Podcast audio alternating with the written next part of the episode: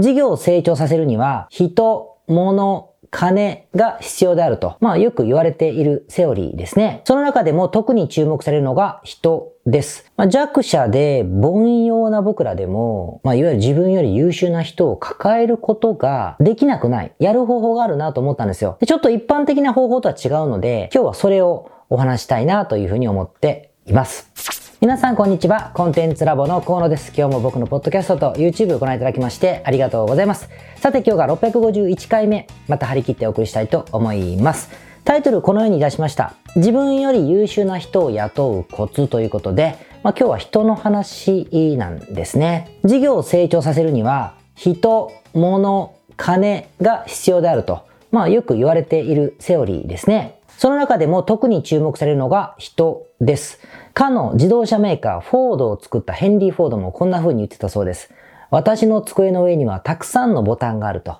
それぞれのボタンを押せば、その分野の専門家で一流の人間が私に条件をしてくれる。だから私は何も知識がなくても会社が大きくなるんだという話をしたと言ったとか言わないとかいう話があるわけですね。で、同じようにあの有名な織田信長ですね。織田信長もえー、前田利家とかですね、もちろん有名な豊臣秀吉とか、まあ、優秀な部下に囲まれていたからこそ、まあ、天下統一に非常に近づけたと言われてたりするそうでございます。まあ、これからもわかるように、僕らもですね、やっぱり自分の会社、事業に自分よりも優秀な人がいればですね、もっともっと大きくなるだろうし、もっと早く大きくなるだろうというふうに思うと思うんですよ。これは間違いない。ただ、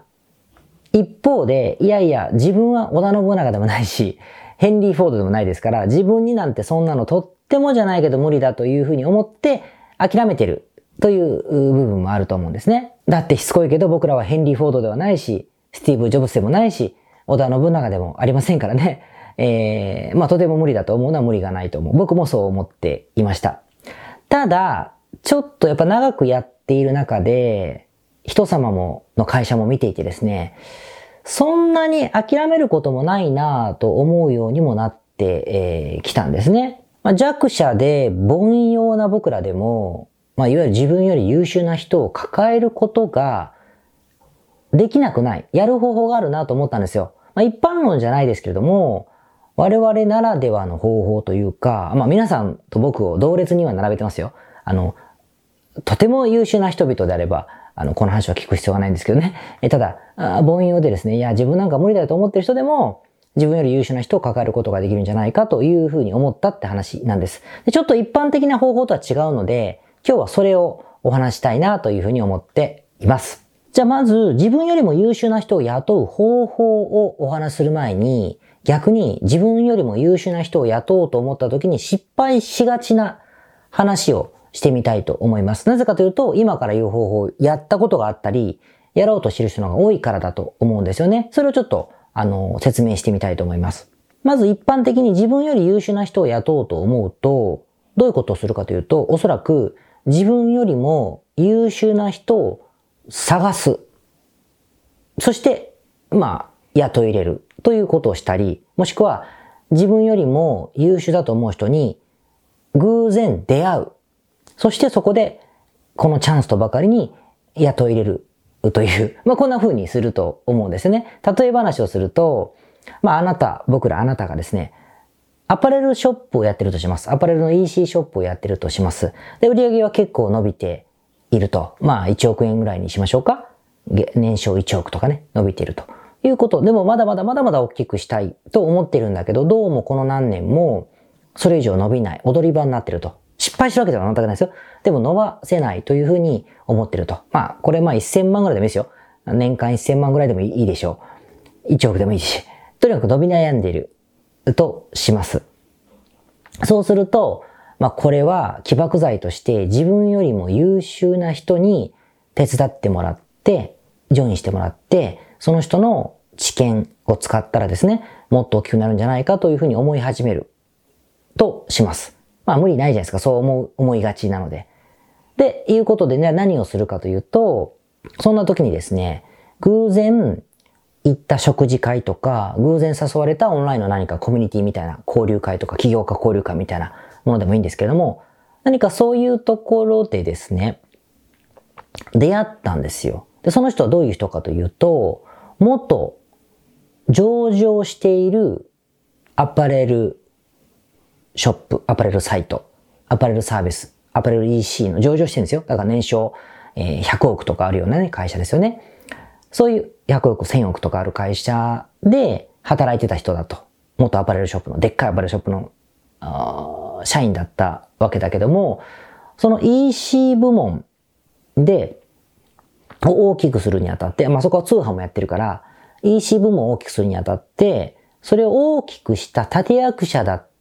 ような重要人物だったと。だからまあ偉かったわけですね。ある程度偉くて。その事業を一から立ち上げて大きくしたい人なんだというふうに紹介された人だとします。で、話してみると、まあどうやら訳あって、その会社は今退職していて、で、えー、何かどこで働いてるわけじゃなくてフリーランスとして仕事をしていて、時間は結構あるんだということを聞いたわけですよ。そうすると、お、これはすごい出会いだし、めちゃくちゃチャンスだと思ってですね、なんとか自分の会社を大きくするのを手伝ってくれないか、というふうにして雇い入れたんですよ、あなたが。まあ僕でもいいけど。とします。で、もちろん、そういう人ですから、報酬も破格に、えー、しましたしね、しましたし、いろんな条件も良くしてあげたというふうにして、めでたしめでたし、という場合って多いと思うんです。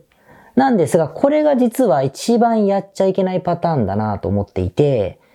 なんでかって話をいくつかします。理由がいくつかあるんですけども、まず一つ目ですね、一つ目。全然自分より優秀じゃないし、なんだったらポンコツだということが判明するというケースが一番目です。まあ、どういうことかというと、考えればわかると思うんですが、上場企業でアパレル通販でしかも EC 部門っていうのは、今ほっといたら伸びるわけじゃないから、生き馬の目を抜くような業界なわけですよ。だからそこでガリガリ業績を大きくしたことがあるような人なんであれば、まあ、めちゃくちゃ優秀でしょ？なので、その会社がその人を話すわけないんです。話すわけない。もう条件をどんどん良くしていって、いてもらおうとしてるはずなんです。これがまず当たり前の話ですか。でも、じゃあそれでやめるってなるとどうなるかというと、そのご本人のキャリアがあるわけだ、野心もあるだろうから、より大きな条件、より良い条件で、同等以上の企業、ライバルだったりね、もしくは同業他社で、他社でも、同業じゃなくてもいいんだけれども、より大きな会社とか有名な会社にもっと良い条件で引っこ抜かれているはずです。引っこ抜かれるか転職活動した結果。もしくは、そこで得た、まあ、ノウハウだったりを引っ提げて、人脈も引っ提げて、企業、独立企業をするというパターンが多いと思う。独立企業してればしてたで、またそれに没頭してたりとか、とても高額な報酬を得ているだろうというふうに思うんですよ。なので、そもそも暇ではないっていうのもあると思うんですよね。つまりその人はフリーランスをしていて、訳やって辞めたみたいなこと言って体も空いてるってことはですね、要するに前の会社でその部門を大きくした立役者じゃないんですよ。ないんだろうし、その能力もそもそもなかったからフリーランスをしていて、しかも仕事が殺到せずに暇をしているということなんだろうというのって、まあ、理屈に合ってると思うんですよね。だからこそ、そういう人を勘違いしてやちょっとやってるから、まあ、ポンコツさんである、まあ、いわゆるごめんなさい。人間的にじゃないですよ。職業としてね、えー、期待するものは全然得られないということはあるだろうというのが一つ目です。二つ目がですね、言うことを聞かないってケースです。もちろんさっき言ったみたいにポンコツさんじゃない場合はある。あの、業績を良くするようなことができるのかもしれない。まあもちろんポンコツの人だとしてもそうなりがちなんだけど、どういうことかというと、あなたは優秀なのでぜひ来てください。あなたの力が必要なんだ。あなたに頼りたい。私ではできないということを言いすぎて、くどく。じゃないですか。そうするとね、ご本人が人格的骨格、人間的骨格っていうのかな、が、ふわ、ふにゃふにゃの人の場合って、勘違いするんですよ。自分の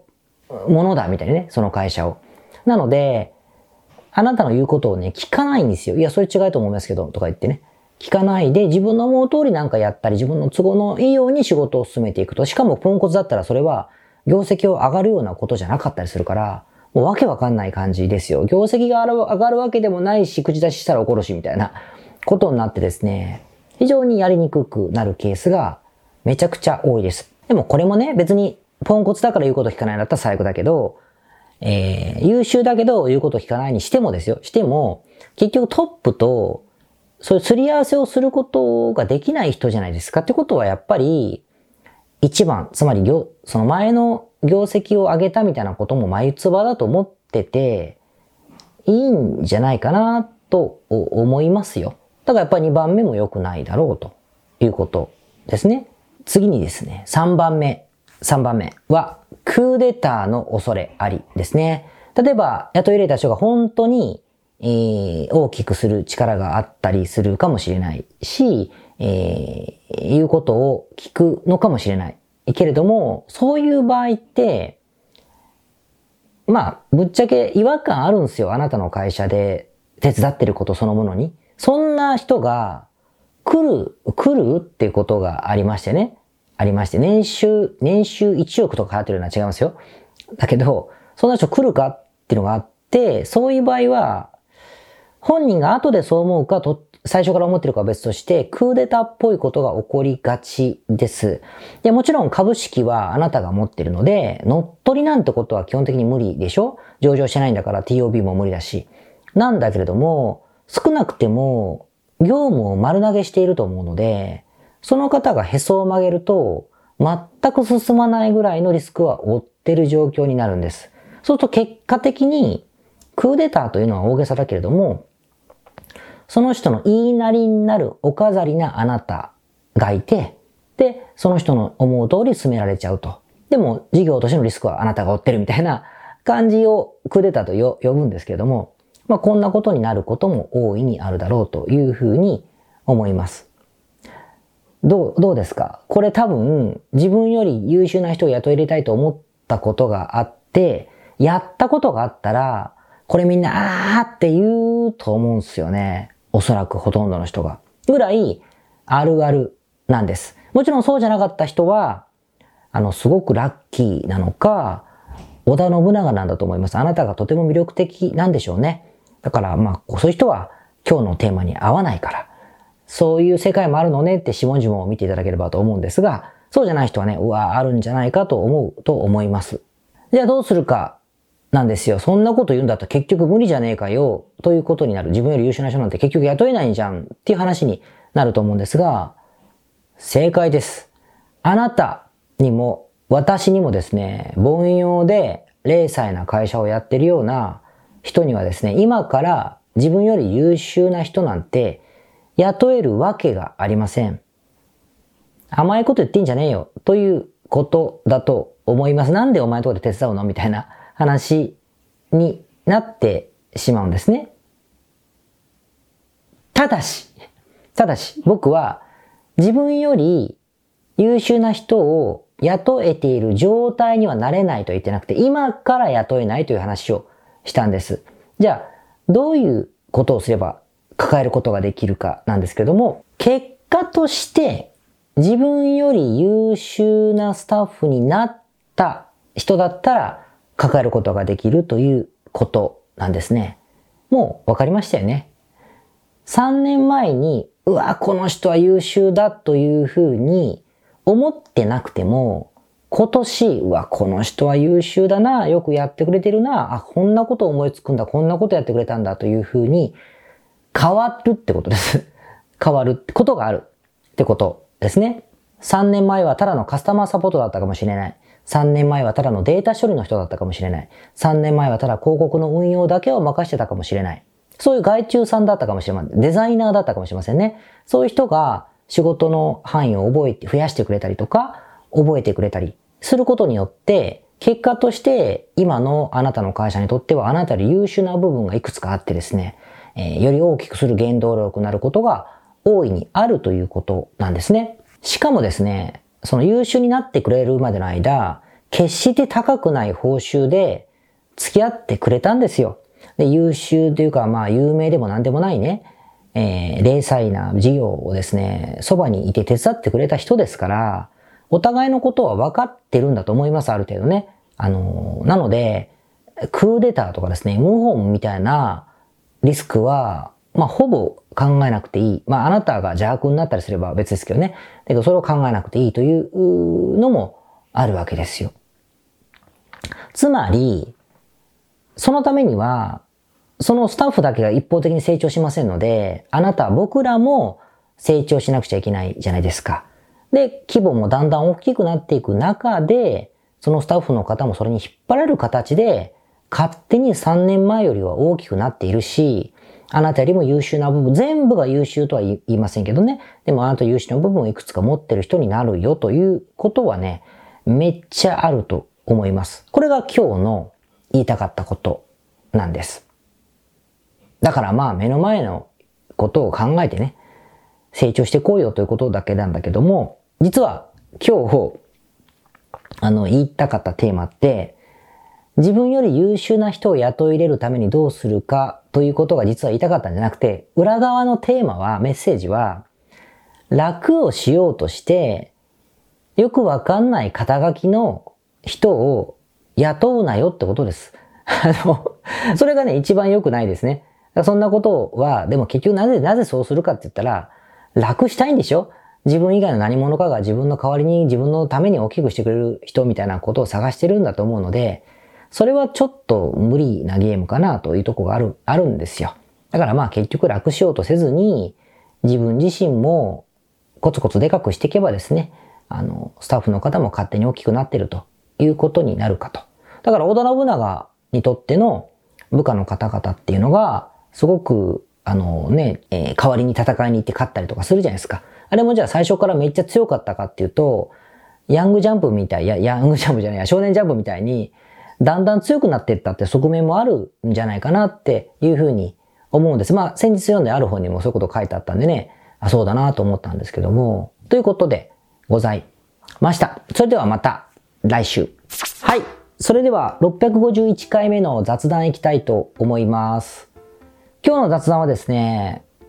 親父、おじさん4人が集まればどんな話をするかという話をしたいと思います。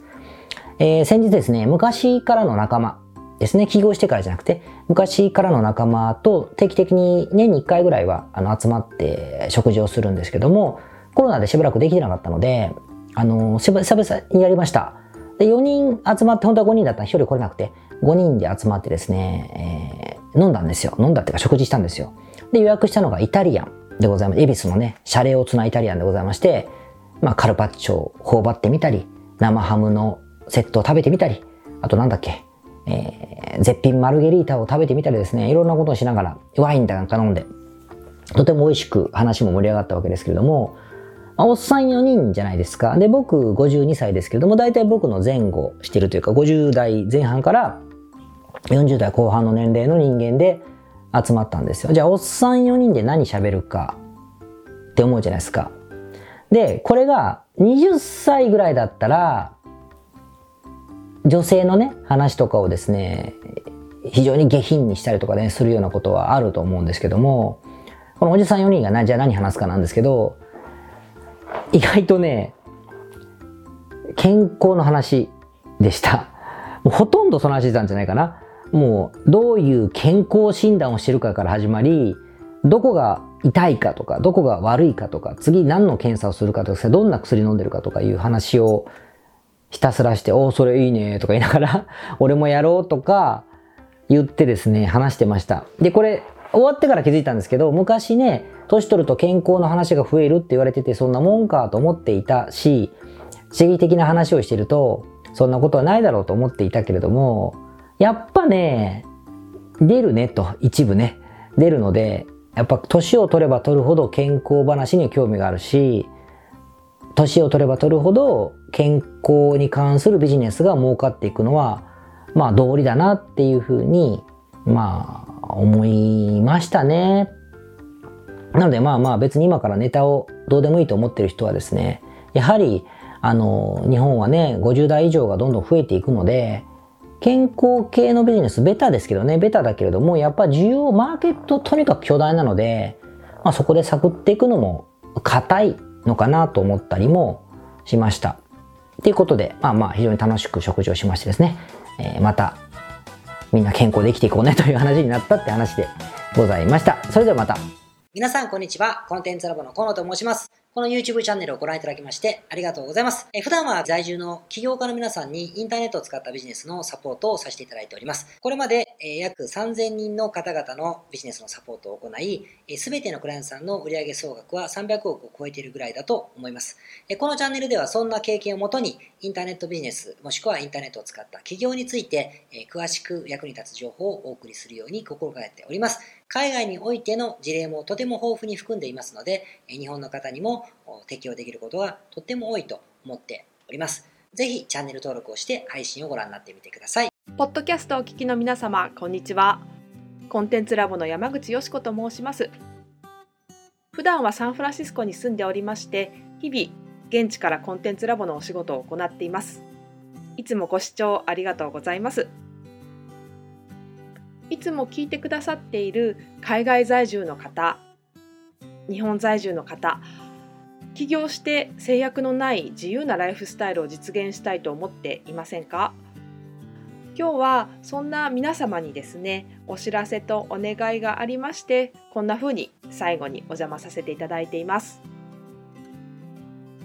そのお願いというのはですねコンテンツラボのコンサルティングサービスについて知っていただくということです。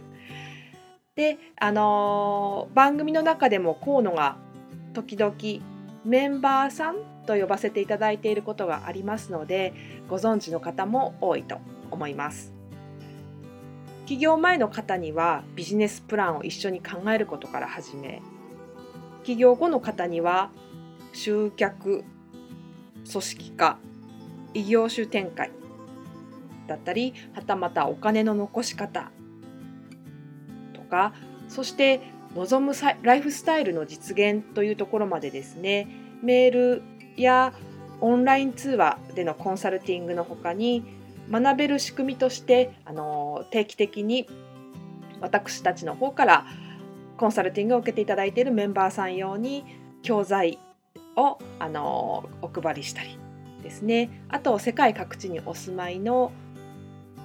起業してビジネスの広がりを目指す日本人の方同士とつながれる仕組みを取り入れたりといったコンサルティングやコミュニティ参加が全て入ったサービスになっております。私たちのクライアントさんは7割が海外在住者在住者さんでですね。3割が日本にお住まいの方です。これから起業したい方、すでに起業している方、あとはあの起業して少し時間が経ってもうあの成長期に入られている方皆さんそれぞれあのビジネスのステージはそれぞれですけれどもとても刺激的にご一緒させていただいています。でよく聞かれるのですけれども海外在住ということにかかわらずですね私どもでは日本にお住まいでビジネスを展開している方とかあの起業計画されている方にもお使いいただけるコンサルティングサービスとなっていますのでご安心ください起業前起業後日本海外とか関わらずプロフェッショナルな支援やコミュニティ参加でもっともっと成長したいとお考えの方におすすめのコンサルティングサービスとなっております。であの知っていただくことがお願いだったのですけれどもここからは皆さんにあのまた別のお知らせになりますがご興味がある方のために河野が世界各都市で実施して大好評をいただいているネット企業ビジネスセミナーを無料で公開しています。まだ何をしていいかわからない方にはどんなビジネスをするべきかすでに何かを始めている方のためにはどのようにビジネスを成長させるのかといったような濃い内容をですね4時間以上でとても詳しくお話ししていますもちろんあのコンテンツラボの強みとして今まであの一緒にサポートして大きくなってきた実際起業されている方たちの生の声も聞けてしまう貴重なものになっています。そしてさらに特別に今回取り下ろした「How to」というものを含めた実践編のセミナーも特別にご覧いただけるようになっております。ネットショップを始めてみたいとかサービス業をしてみたいコンサルティングやコーチング業をやってみたい自分の持っている情報を売ってみたいなどですね全てカバーしている動画セミナーになっています。で先ほども申したように視聴は無料となっておりますので今すぐこのメールの中にある概要のリンクをクリックいただくかコンテンツラボという名前で検索して動画を請求してご覧になってください。